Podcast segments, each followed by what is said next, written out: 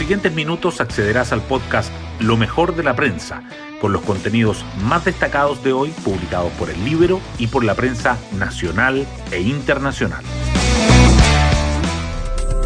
Buenos días, soy Magdalena Olea y hoy lunes 14 de junio les contamos que la segunda vuelta de las elecciones de gobernadores supuso un alivio para la centroizquierda agrupada en unidad constituyente, que logró el triunfo en ocho regiones, incluida la metropolitana, y gobernará un total de 10, sumando las dos que ganó en primera vuelta.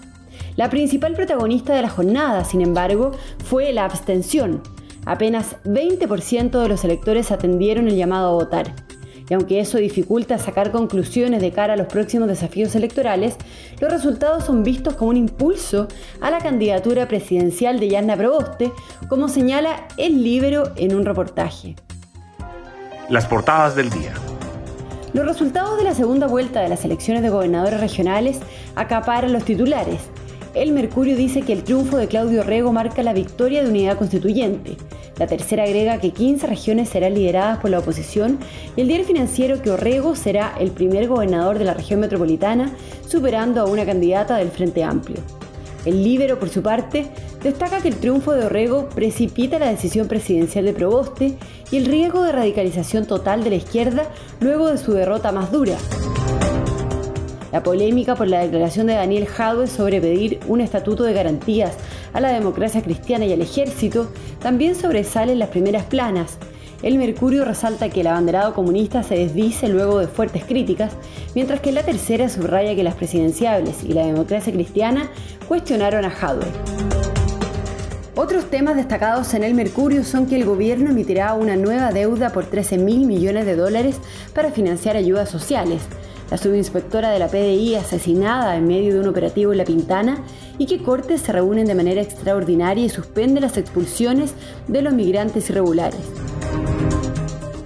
La tercera, en tanto, resalta que todas las comunas de la región metropolitana confinadas desde marzo han aumentado sus casos activos, que el MOP activa un histórico plan de licitaciones para este 2021 y que Israel aprueba un nuevo gobierno y termina los 12 años de Netanyahu temas del Libero. La periodista del Libero, Maolis Castro, cuenta sobre cómo el triunfo de Orrego precipita la decisión presidencial de Proboste. Claudio Orrego es el nuevo gobernador de la región metropolitana.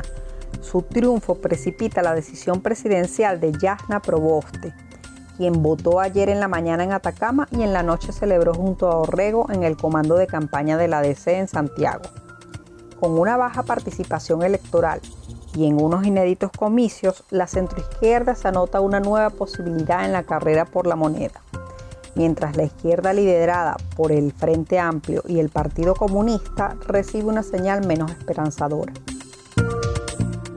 Pueden encontrar esta nota en www.ellibero.cl. Hoy destacamos de la prensa. Claudio Orrego se impone a Karina Oliva en una ajustada disputa por la gobernación de la región metropolitana. El ex intendente y candidato de unidad constituyente obtuvo 52,71% de los votos, con un alto respaldo de la zona oriente de Santiago, tradicionalmente dominada por la centro derecha, contra un 47,29% de la banderada del Frente Amplio y del Partido Comunista. La oposición gobernará en 15 regiones tras las elecciones con la participación más baja de la historia. Apenas 20% de los votantes acudieron a la segunda vuelta de gobernadores. Unidad Constituyente se impuso en Arica, en Antofagasta, Santiago, O'Higgins, Maule, Ñuble, Los Ríos, Los Lagos, que sumaron a Isenia y Magallanes ganadas en primera vuelta. En Atacama, Coquimbo y en el Bío Bío, el triunfo fue para los independientes, mientras que el Frente Amplio ganó en Tarapacá, además de Valparaíso en primera vuelta, y Chile Vamos en la Araucanía. Daniel Jadwe se dice luego de las fuertes críticas por pedir un estatuto de garantías a la democracia cristiana y a las Fuerzas Armadas, el alcalde de Recoleta y candidato presidencial del Partido Comunista, había asegurado en un live en Facebook que pediría ese compromiso para que nunca más se pongan a disposición de un gobierno extranjero para derrocar a su propio gobierno.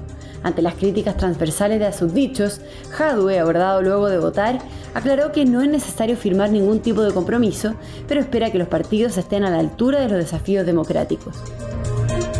Valeria Vivanco subinspectora de la PDI de 25 años y funcionaria de la Brigada de Homicidios, participaba en el operativo de búsqueda del autor de un crimen en La Pintana y murió luego de recibir un disparo en el tórax desde un auto que se disponía a controlar.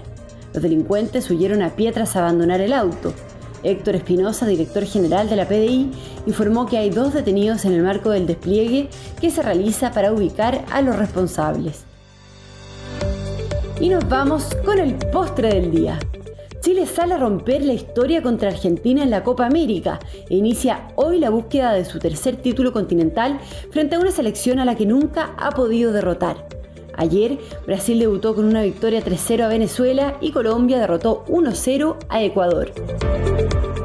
Bueno, yo me despido, espero que tengan un muy buen comienzo de semana y nos volvemos a encontrar mañana en un nuevo podcast, Lo mejor de la prensa.